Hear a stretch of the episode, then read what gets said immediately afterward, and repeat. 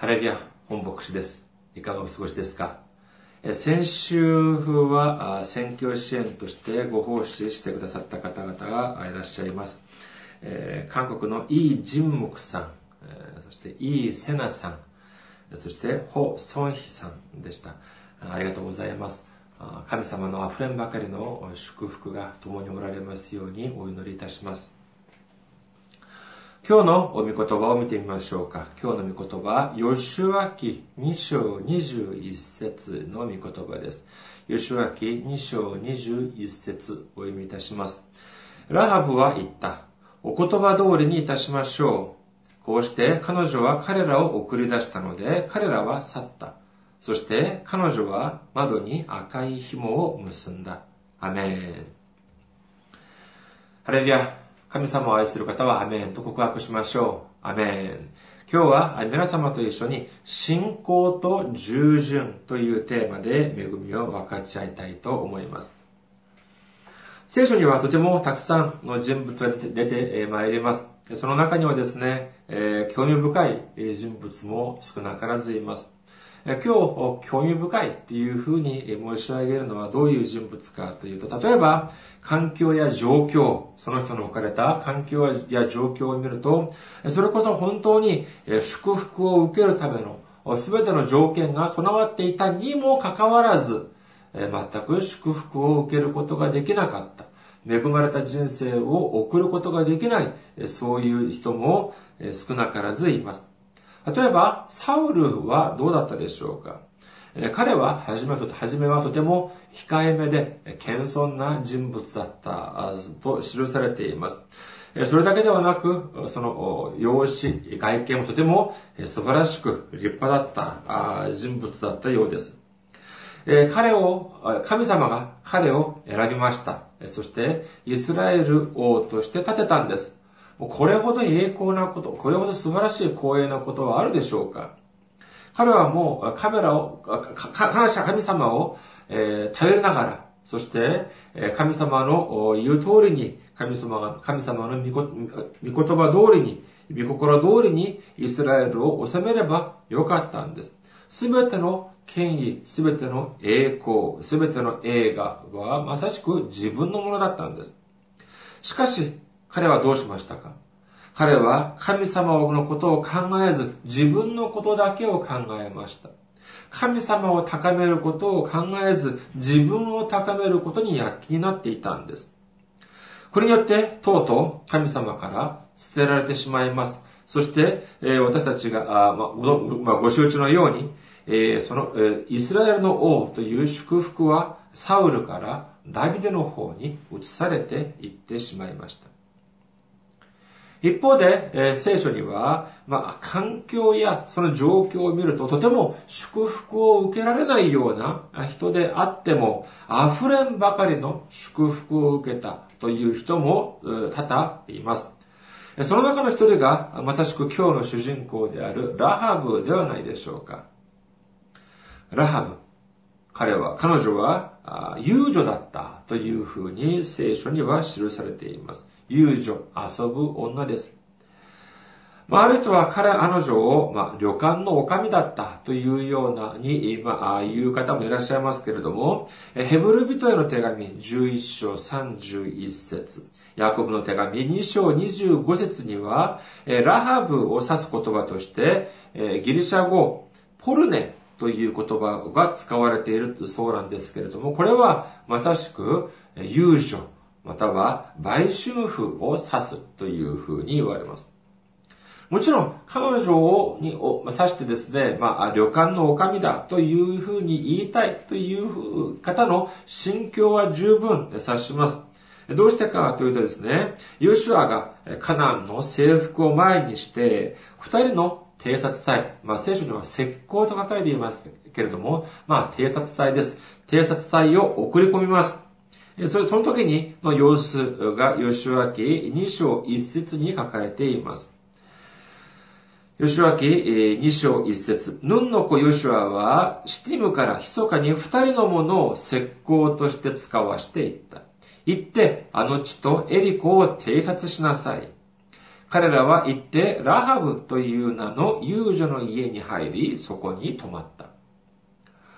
これだけを見ますとですね、ラハブが旅館の女将ではなく、遊女であり、売春婦だったとしたら、ヨシオが送り出したこの二人の偵察隊は、じゃあ自分の任務も忘れたまま、このような繁華街とか、そこに行ってですね、この遊女のところに行って遊びに行ったのではないか。なんたる不届き者だ。というふうに、もしこれが本当だったら、それこそ非難を受けて叱るべきでしょう。しかし、聖書のどこを読んでもですね、彼らの行動を非難する記述が見当たりません。これはどうしてでしょうか？今は職業がいろいろと本当に細かく分かれています。細分化されていますけれども、過去にはですね、昔はそんなに細かくは分かれていませんでした。例えば、病院に行くとですね、診療科目というのが本当にもう数十種類にも及ぶんじゃないかというように細かく、今は細かく分かれていますけれども、えー、昔、一昔前まではそんなに、え細かくは分かれていなかったはずです。一つ興味深いことを申し上げますとですね、もしかして中国語を勉強された方はご存知だったと思いますけれども、中国語でえホテル、ホテルという単語、皆さん漢字でどういうふうに書くかご存知でしょうか？えー、漢字ではですね、やっぱそうで日本では日本語を代表するホテル、例えば大倉ホテルとか、あ帝国ホテル。まあ、大倉とかあ帝国は漢字ですけども、ホテルというのを、えー、中国ではどういうふうに書くかというと、主店と書くんです。主っていうのはお酒の主です。店は店です。えつまり、さ、これだけを見るとですね、酒屋じゃないかというように思われますけれども、いえいえ、これは、れっきとした中国語のホテルの表記として、お酒の主に店の店を書くそうです。ですから、帝国ホテルだったら、え帝国主店。ちょっとかっこ悪いかなと思われますけれども、そういうふうに中国語では表記するそうです。ちなみに、その中国では、主店、お酒の店、主店という風な表記は、最高級のレベルのホテルを指して、指すと言います。次の、えその、次のランクのホテルは何て言うかというと、飯店。えー、飯というのは、ご飯の飯です。そしてお店というように書いて、これもやはりホテルだというふうに、ホテルを指すというから、とても興味深いお話です。まあ、こういうことはですね、な、どうしてかという、どうしてこういう風になっているかというと、えみんなその国の歴史と、そして習慣にと関係しているからと言えると思われます。当時のエリコの文化がどうなったのか、どうだったのかというに関しては、まあ、諸説があるとは思われますが、まあ、当時のエリコで、その旅館には、そのエリコの旅館には、まあ、宿泊ともしたいたし、そしてまあ、お酒なども売っていたのではないかというふうに思われます。ですから、この偵察隊がですね、えー遊びに行ったとか、そういうのではなくて、ただ泊まりに行ったというふうに受け止めればいいでしょう。さあ、このラハブという人がですね、まあ、酒屋だあろうが、ホテルだったであろうが、旅館だったであろうが、えー、とにかく、一つ確かな点は何かというと、社会的に見て、社会的に見て、彼女の地位はそれほど高くないと言えます。高くないほどどころか、もうほとんどもう底辺に近かったのではないかと言えるかもしれません。このような点から見て、遊女、ラハブというのは、これはまた妥当な翻訳ではないかというふうに思われます。当時のラハブの年が何歳だったのか、どこで生まれて、どうしてそのような職業を、につくことになったのかについては、聖書には記録がありません。しかし、ラハブという人は、まあ、この酒屋兼、この旅館を運営してえいて、そしてこのエリコという、その大きな町の片隅で、人の目にそれほど目立つようなこともなし、一日一日を送っていたことでしょう。まあ、お酒を、まあ、その、お酒を売っているか、または旅館か、に関わらず、まあ彼女は間違いなく、でもしかしまあたくさんのお客様を相手にしていたはずです。そしてお客様とかを相手にしているときはですね、たくさんの話を交わす機会もあったでしょう。で、この、まあ、彼女にとってみれば、そのたくさんの人と話をするというのは、それだけではなく、たくさんのその情報も得るというのと一緒だったかもしれません。で、しかし、でも、この人たちがですね、えー、ある日から妙なことを言い始めました。どんなことを言ったのかというとですね、いやいや、おい、あの、ヨダンのあの川の向こうにさ、あの、人たちがいるだろう。あの民族がいるだろう。で、あの人たちが、あ噂によればね、あの人たちはエジプトで奴隷として住んでいたらしいんだ。なんていうふうなことを言います。それも、1年や2年 ,2 年ではない、もう400年近い奴隷として生きていた。そして、でもそのエジプトを脱出したっていうんです。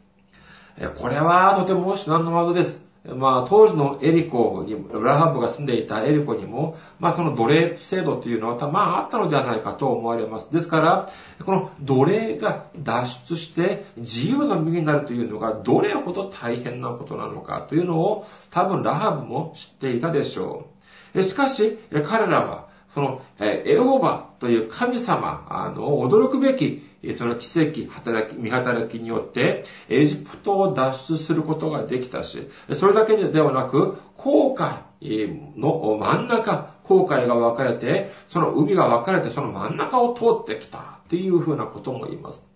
驚くことはそれだけではありません。その、そのような多くの人たちが、荒野に出てきたというのは、それこそ自殺行為で、のように見える場合もあります。どうしてかというと、そこはもうそれこそ荒れ地なんです。生きて、人が生きていくような環境ではありません。蛇やサソリとかもたくさんいます。そして、えー残虐な部族たちがもういろんなところにもうすでに自分の城を築いていたんです。そういうところで、えー、それこそ40年以上も、40年以上も生き生き延びただけではなく、その民族たち、その、それこそ恐ろしい民族たちをすべて退治してしまったというんです。すごいですね。ここまで来ると、ああ、もうそうなのか。ああ、すごいな大したもんだなへえ、なんていうふうに言うかもしれませんが、いや、それだけにとどまらない事態になってきたんです。どうしてかというと、噂によると、彼らがまさしく向かっているところが、そのラハブの住んでいるエリコだということなんです。もうこれではもう他人事ではありません。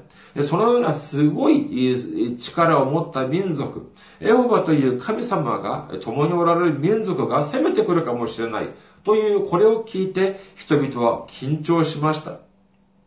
この時に、えー、まさしくちょうどラハブの家にこの偵察隊が入ってきたんです。ラハブはこれから選択をしなければなりませんでした。何などういう選択か。彼らを追ってきた人たちにこの偵察隊を渡すか、あるいは彼らをかくまうか。つまり、世の中側に立つか、または神様側に立つかという選択をしなければならなかったんです。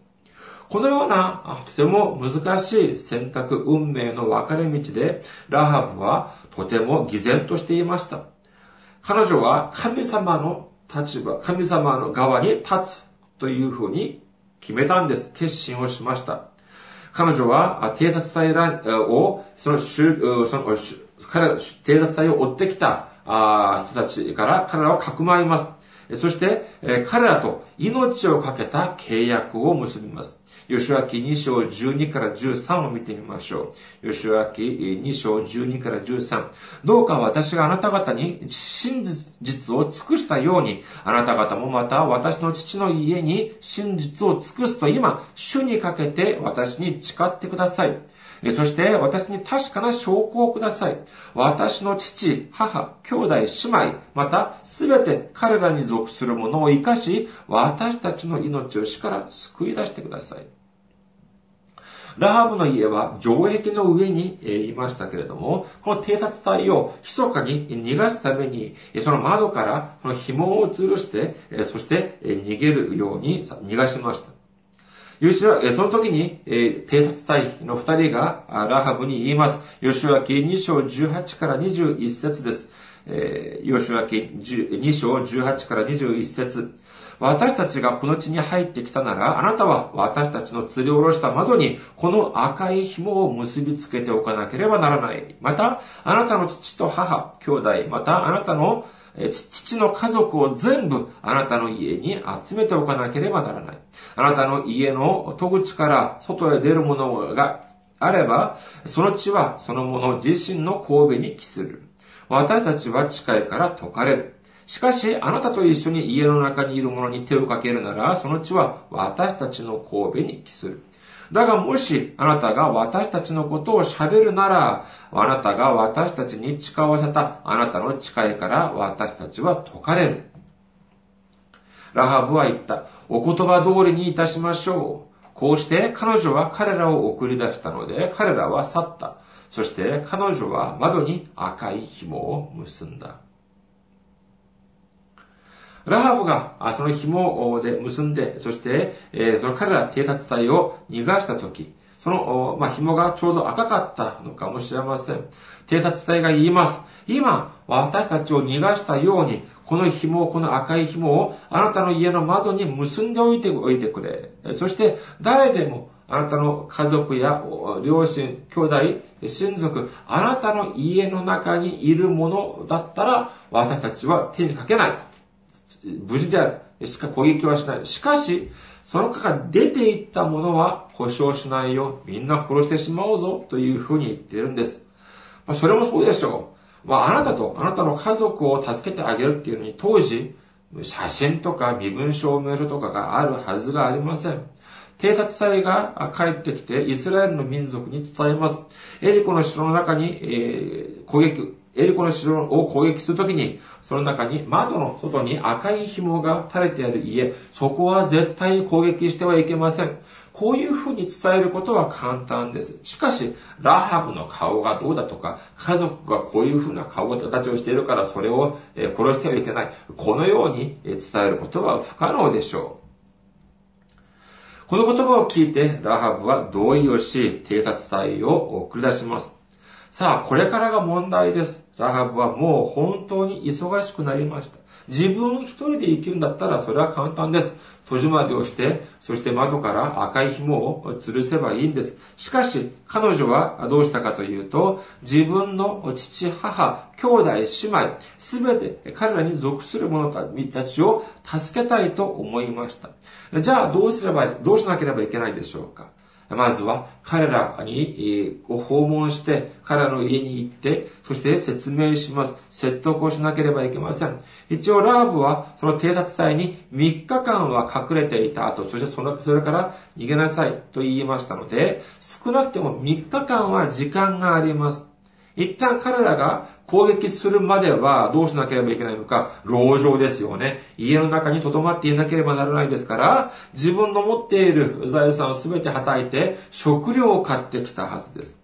そして、えー、家族たち、親族たちを集めなければいけません。家族や親族たちに行って、えー、まあ、一緒の家に住んでいないとすると、いちいち、その、そこにまで訪ねて行って、そして、自分のに来るように言います。そして説明もしたはずです。今、あっちの荒野にいる民族が、遠くない日にこのエリコに攻めてくる。するとエリコは間違いなく滅亡します。生き残るためにはこの私の家の中にいる必要があります。この家の中にいるさえすれば救われます。しかし出ていくと死んでしまいます。その時のこれを聞いた、あそのラハブの家族や兄弟や親族たちの反応はどうだったでしょうか？ああ、そうか、ラハブ。うん、それは、ああ、あなた私は信じよう。本当にそうかもしれない。ありがとう。ハレルヤなんていうふうに言ったでしょうか皆さん、伝道のをされたことがありますか？伝道の中で最も難しい伝道がえ家族を伝道すること、家族を導くことっていうのはとても難しいというふうに言います。創世記見てみましょうか。創世記で神様がソドムとゴモラを滅ぼすというふうに言ったときに、神様が、あその死者をロトンに向かわせます。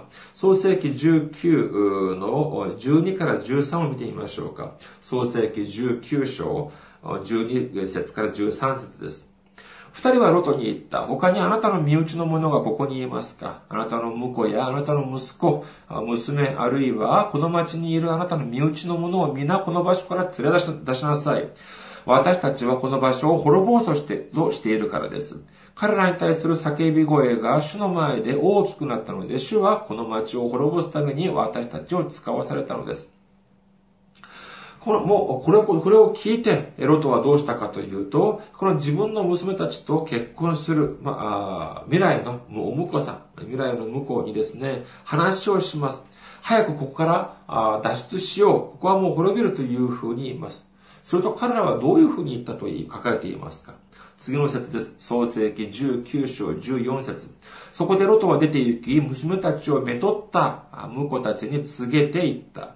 立ってこの場所から出て行きなさい。主がこの町を滅ぼそうとしておられるから。しかし彼の婿たちは、それは冗談のように思われたというんです。今、どのような状況ですか？今、今、ここが今もうすぐ滅びるんだよ。だから早く逃げよう。って誰が言っていますか？自分の未来の義理の父親が言っているんです。その表情が冗談みたいに、じゃあ、笑いながら言ったでしょうか？いえ、違います。深刻でした。本当にもう緊張でした。緊張した面持ちで真剣に訴えたはずです。もうすぐここが滅びるから早く逃げようと義理の父親が言ったんです。えしかし、このけしからない、けしからん、この向こうはどうしたかというと、これを冗談のように思った。なんだよ、冗談やめてくれっていうふうに思ったということなんです。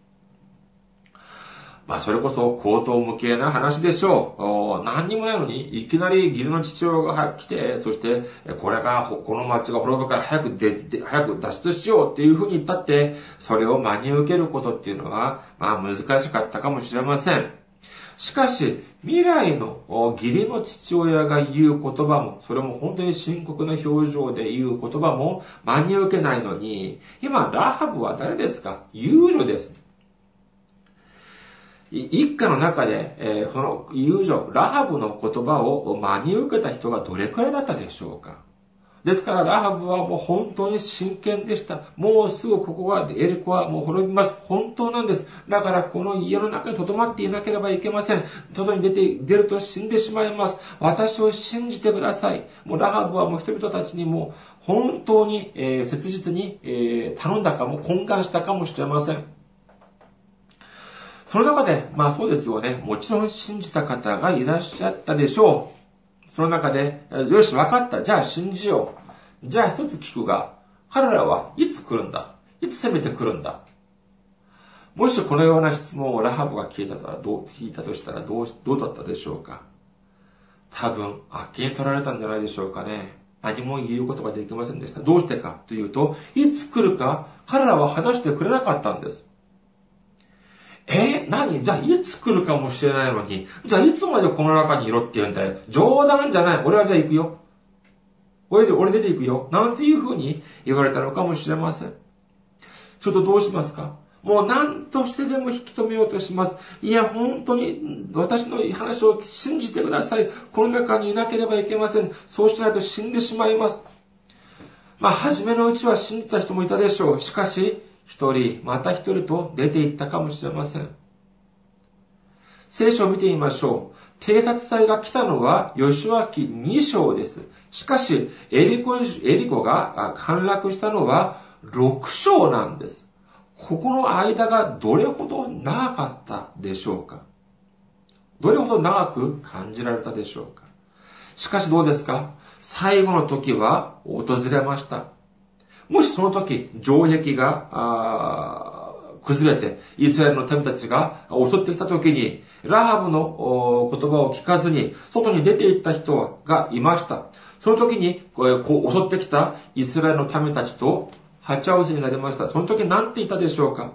いやいや、私はですね、ラハブの親戚なんですよ。実はね、ラハブと一緒にさっきまでいたんですけれども、今ちょっと用があってね、休養があって出てきたんですよ。ラハブの親戚だったら、あの、助けてくれるんですよね。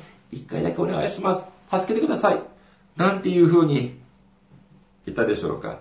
今、ど、どういう状況ですか？城壁が崩れて、そして、え、攻撃をしてきます。それとも数十万人の、そのイスラエルの民が片手に武器を持って、えー、そして攻撃をしてきました。もう、顔には殺気で見られています。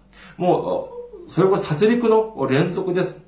あそこで叫びを上げる人たちも逃げ惑う人たちもいます。そして建物が壊れて、そして火事も起こります。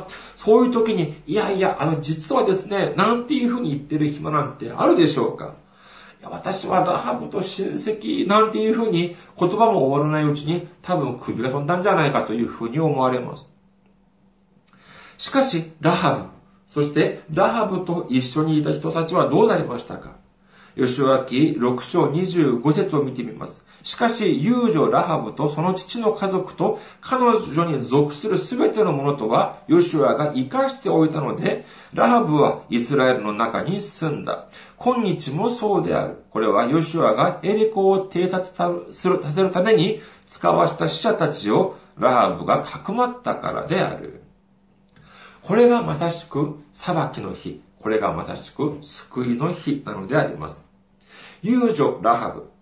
世間的に見るとですね、それこそ何の取り柄もない、何のその値打ちもない存在だったかもしれません。しかし、彼女が神様を信じて、神様に従順した、その時に、その、どういうふうになりましたか？彼女だけではなく、彼女と一緒にいたすべての家族、親戚、すべてが救われたというふうに書かれています。それだけではありません。マタイの福音書1章5節によるとですね、このラハブはサルモンという人と結婚したそうです。このサルモンという人については、まあ、詳しい記録は聖書にはありませんが、あるいはですね、このサルモンという人は、ヨシュアの命を受けてエリコを偵察に行った二人の偵察隊の中の一人じゃなかったかというふうに言う神学者もいます。これはまあ十分可能性もあるのではないかと思われます。まあ、事実、神様の中で、その信仰の中で結ばれた、あこの二人は、いいと、もう本当にとても素晴らしい、どれほど、えー、素晴らしい、美しい、えー、出会いだったでしょうか。えー、しかしもっと驚くべきことは何かというと、このサルモンとラハブの間に子が生まれます。この子が誰かというと、聖書を読んでみた方はもうお分かりでしょう。サルモンとラハブの間に生まれたこの名前は、ルスの夫であるボアスなんです。つまり、この、どうなるかというと、そのサルそのサルモンとラハブの間に生まれたボアス、このボアスとルツの間に生まれたのはオベデであり、オベデの息子が誰かというとエッサイです。そしてエッサイの子が誰でしょうか？ここまで来るとわかりますよね。そうなんです。エッサイの子がまさしくダビデなんです。そして、ダビデの警母からイエス様まで、その、紡いでいく、流れていく、そう、繋がっているメシアのその警母が完成されるということなんです。エリコの中では、エリコの中の、この中では、このラハブ、遊女ラハブという人はですね、まあ、いてもいなくてもいい存在、そのような存在だったかもしれません。しかし、彼女が神様を受け入れて、神様に従順になった時、神様に従った時、神様は彼女をダビデの王の警母に入れてくれてくださっただけではなく、メシア、イエス様の警母の中にも入れてくださったということを私たちは忘れてはなりません。皆さん、神様を受け入れるということ、イエス様を受け入れるということは信仰です。しかし、私たちには信仰だけではなく、従順という言葉、ことも、そこに伴わなければなりません。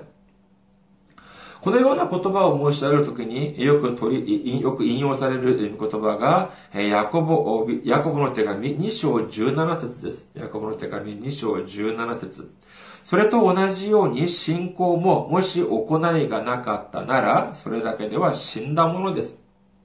まあ、これはお聞きになったことがございまあるかもしれません。しかし今日は私はですね、それ少し下にある御言葉を申し上げたいと思います。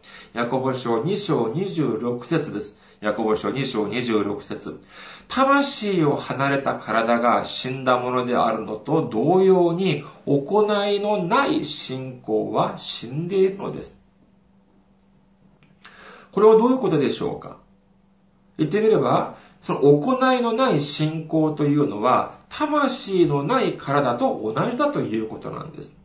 魂のない体とはどういうことでしょうか？それこそは、それこそ、えー、まあ、遺体、えー、まあ、えー、屍、だと言えるでしょう。死体です。死体、遺体、屍にできることが何があるでしょうか？放っておいたら腐ってしまうだけなんです。私たちの信仰を腐ってしまう信仰ではなく、生きている信仰にするためには、この行い、従順ということが必ず伴わなければならないということなんです。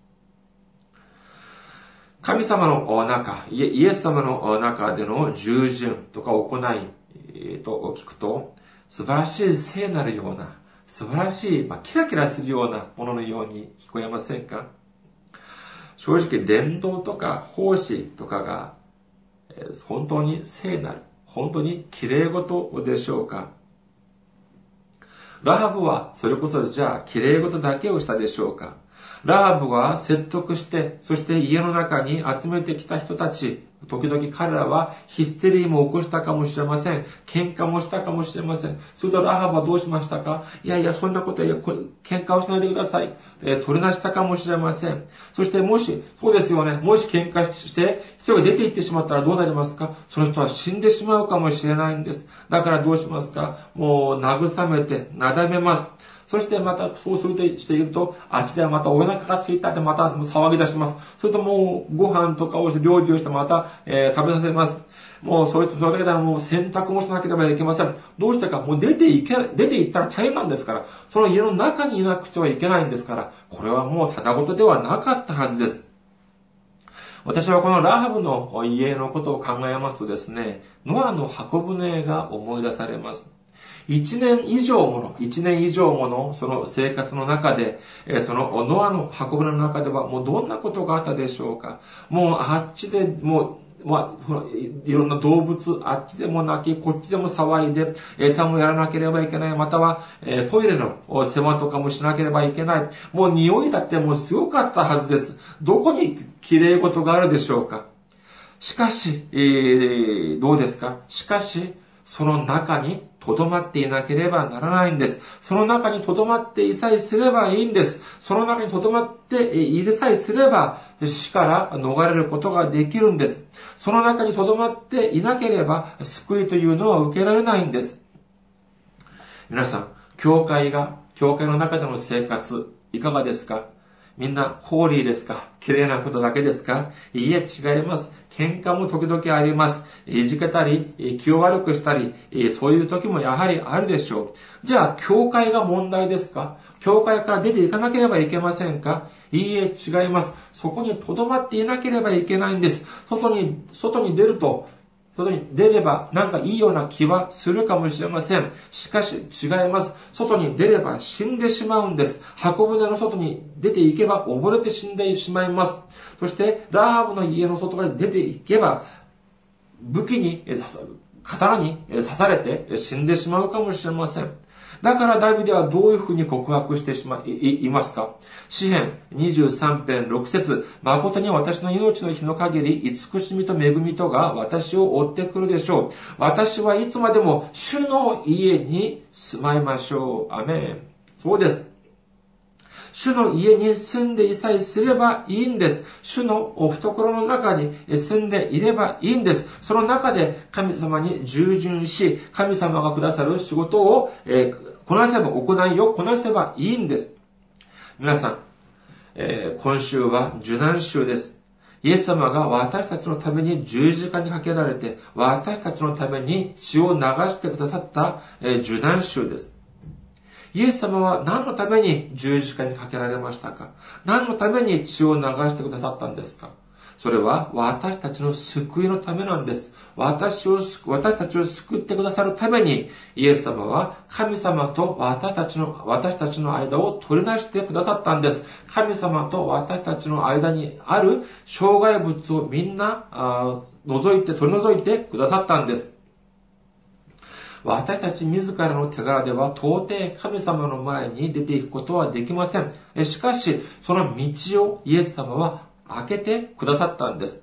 私たちはこれを信じて従順すればいいんです。従えばいいんです。一歩を踏み出せばいいんです。そして、それこそ、本当に、えー、た、と、底辺でしかない。それこそ本当にみっともない、小さい存在でしかったラハブを神様が高めたように、私たちも高めてくださる、くださるはずです。私たち皆さん、え、信仰を持って、そして従順しながら、従いながら、イエス様に仕えて、そして、え、隣人にも仕えて、今週、受難を受けたイエス様を考えながら、イエス様に感謝と賛美と栄光をイエス様に捧げて、そして勝利する皆様であらんことをお祈りいたします。ありがとうございました。また来週お目にかかりましょう。